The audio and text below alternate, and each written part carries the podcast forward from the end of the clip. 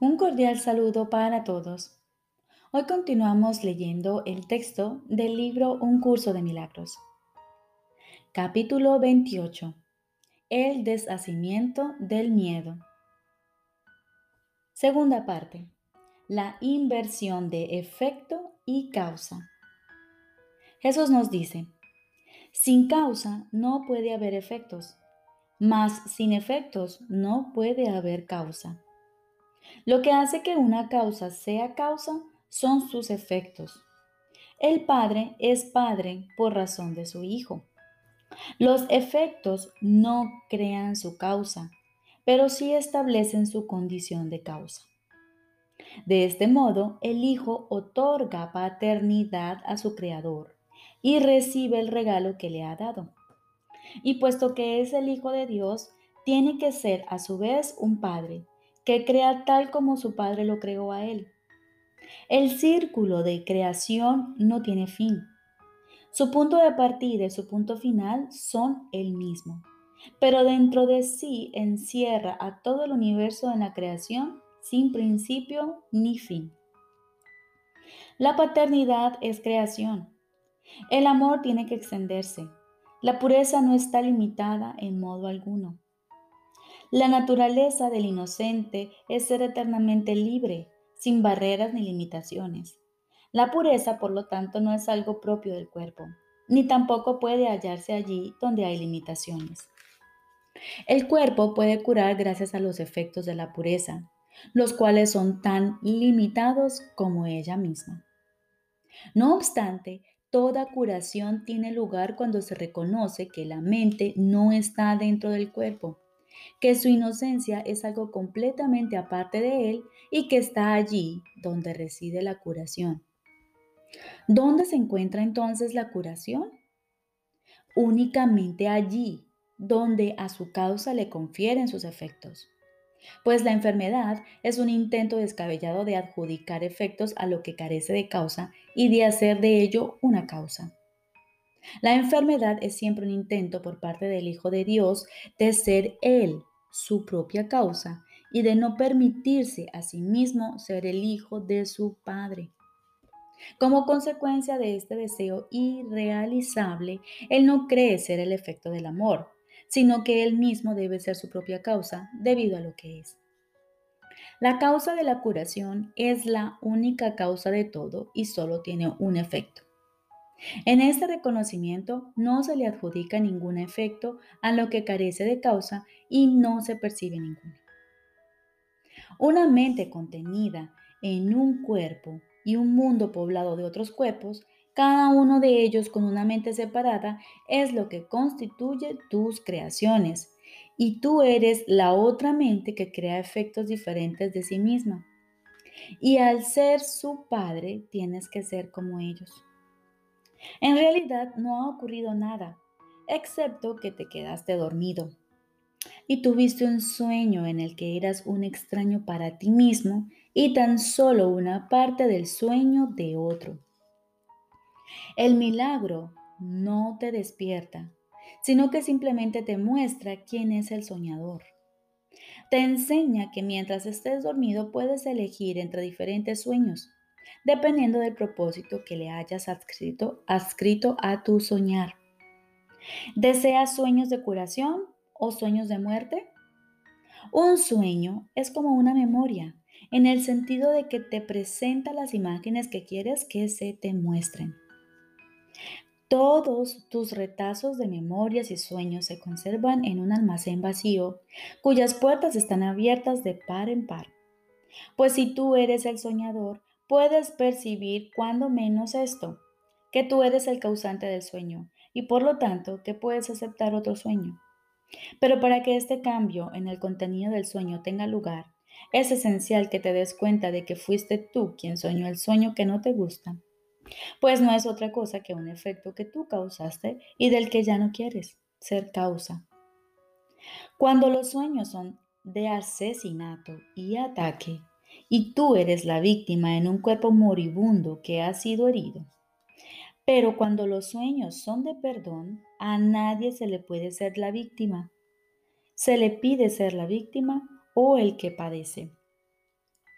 Repito, cuando los sueños son de asesinato y ataque, tú eres la víctima en un cuerpo moribundo que ha sido herido. Pero cuando los sueños son de perdón, a nadie se le pide ser víctima o el que padece. Estos son los felices sueños que el milagro te ofrece a cambio de los tuyos.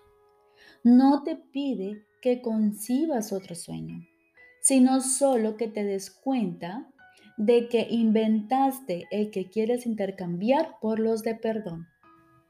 Este mundo carece de causa, al igual que todos los sueños que nadie jamás haya tenido en él. Ningún plan es posible en él, ni hay nada que sea comprensible. ¿Qué otra cosa se puede esperar de lo que no tiene causa? Sin embargo, no tiene causa, tampoco tiene propósito.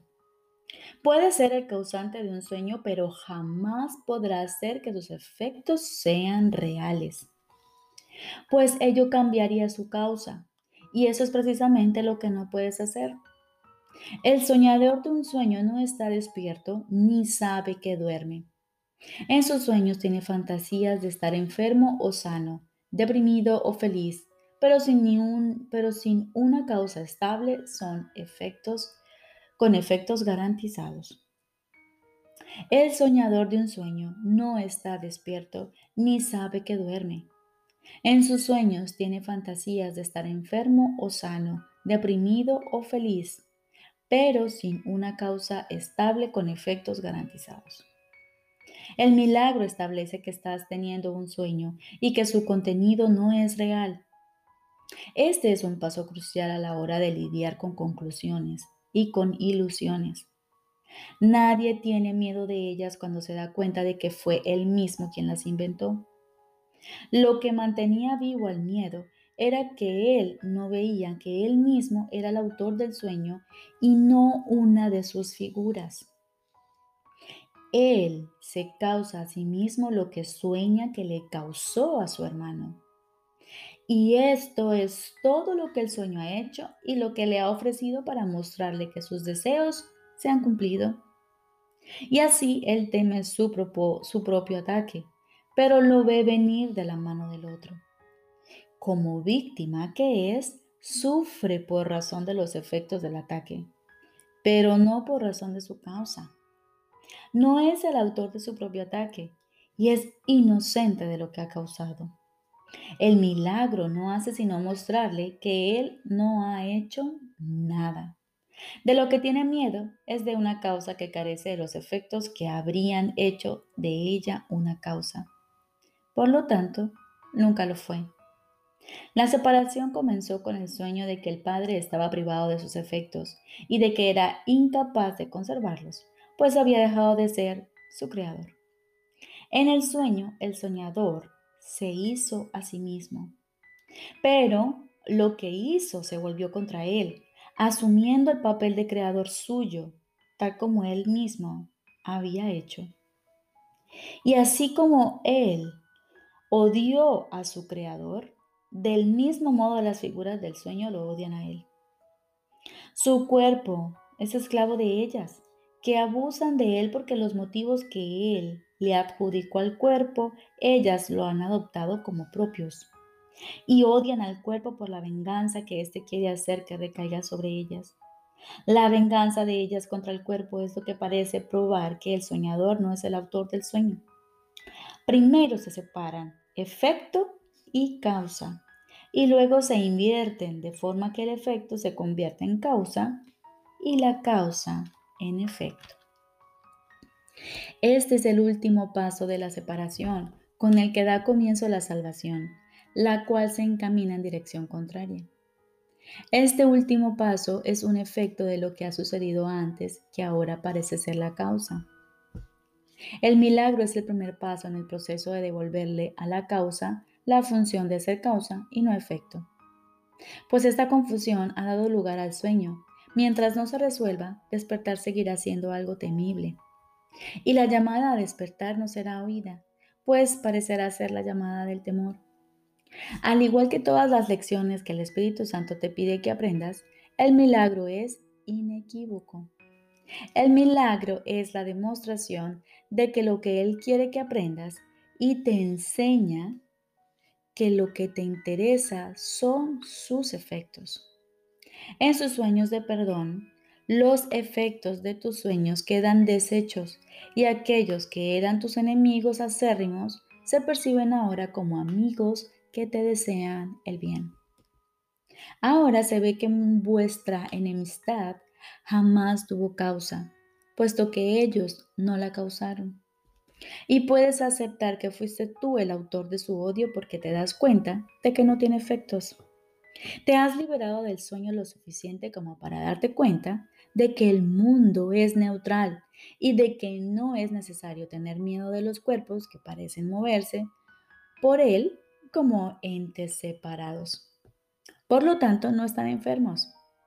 El milagro te devuelve la causa del miedo a ti que lo inventaste. Pero también te muestra que al no tener efectos no es realmente una causa, porque la función de lo, de lo causativo es producir efectos. Y allí donde los efectos han desaparecido, no hay causa. De este modo, el cuerpo se cura gracias a los milagros, ya que esos demuestran que la mente inventó la enfermedad y que utilizó el cuerpo para ser la víctima, o el efecto de lo que ella inventó. Mas la mitad de la lección no es toda la lección. El milagro no tiene ninguna utilidad si lo único que aprendes es que el cuerpo se puede curar, pues no es esta la lección que se le encomendó enseñar. La lección que se le encomendó enseñar es que lo que estaba enfermo era la mente que pensó que el cuerpo podía enfermar. Proyectar su culpabilidad no causó nada ni tuvo efectos. Este mundo está repleto de milagros. Se alzan en radiante silencio junto a cada sueño de dolor y sufrimiento, de pecado y culpabilidad. Representan la alternativa al sueño, la elección de ser el soñador, en vez de negar el papel activo que has desempeñado en la fabricación del sueño. Los milagros son los felices efectos de volver la enfermedad. La consecuencia a su causa. Los milagros son los felices efectos de devolver la enfermedad, la consecuencia a su causa. El cuerpo se libera porque la mente reconoce lo siguiente. Nadie me está haciendo esto a mí, sino que soy yo quien me lo estoy haciendo a mí mismo. Y así la mente queda libre para llevar a cabo otra lección.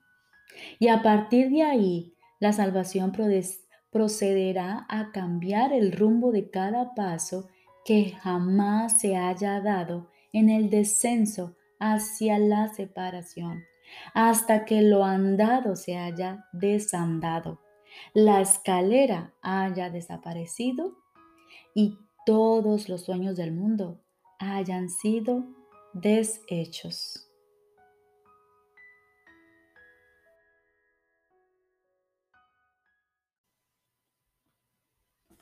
Ahora continuamos con el libro de ejercicios. Lección número 220. Sexto repaso. El día comienza y concluye con esta idea central. No soy un cuerpo, soy libre, pues aún soy tal como Dios me creó.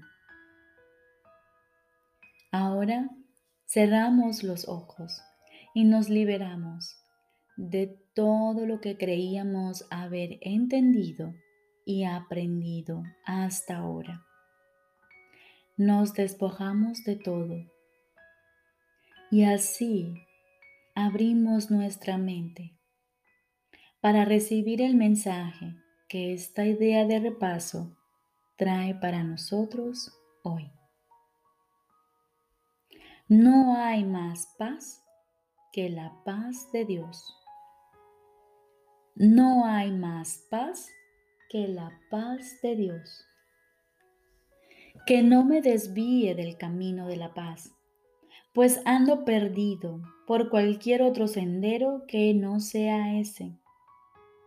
Mas déjame seguir a aquel que me conduce a mi hogar, y la paz será tan segura como el amor de Dios. No soy un cuerpo, soy libre, pues aún soy tal como Dios me creó. Y aquí termina nuestro sexto repaso. Así que hoy dedicaremos mañana y noche 15 minutos para integrar este mensaje a nuestra mente y permitir que sane a través de este mensaje que el Padre trae para nosotros hoy. No hay más paz que la de Dios. Y durante el día, a cada hora o con la mayor frecuencia posible, traemos a nuestra mente esta idea central. No soy un cuerpo, soy libre, pues aún soy tal como Dios me creó. Y si durante el día nos asedia la tentación de pensar algo ajeno a nuestra voluntad y a la voluntad del Padre, nos apresuramos a proclamarnos libres de estos pensamientos y nos decimos, no quiero este pensamiento, el que quiero es, no hay más paz que la paz de Dios. Y repetimos esta idea y dejamos que ocupe el lugar de la que habíamos pensado. Te deseo un día lleno de la bondad de Dios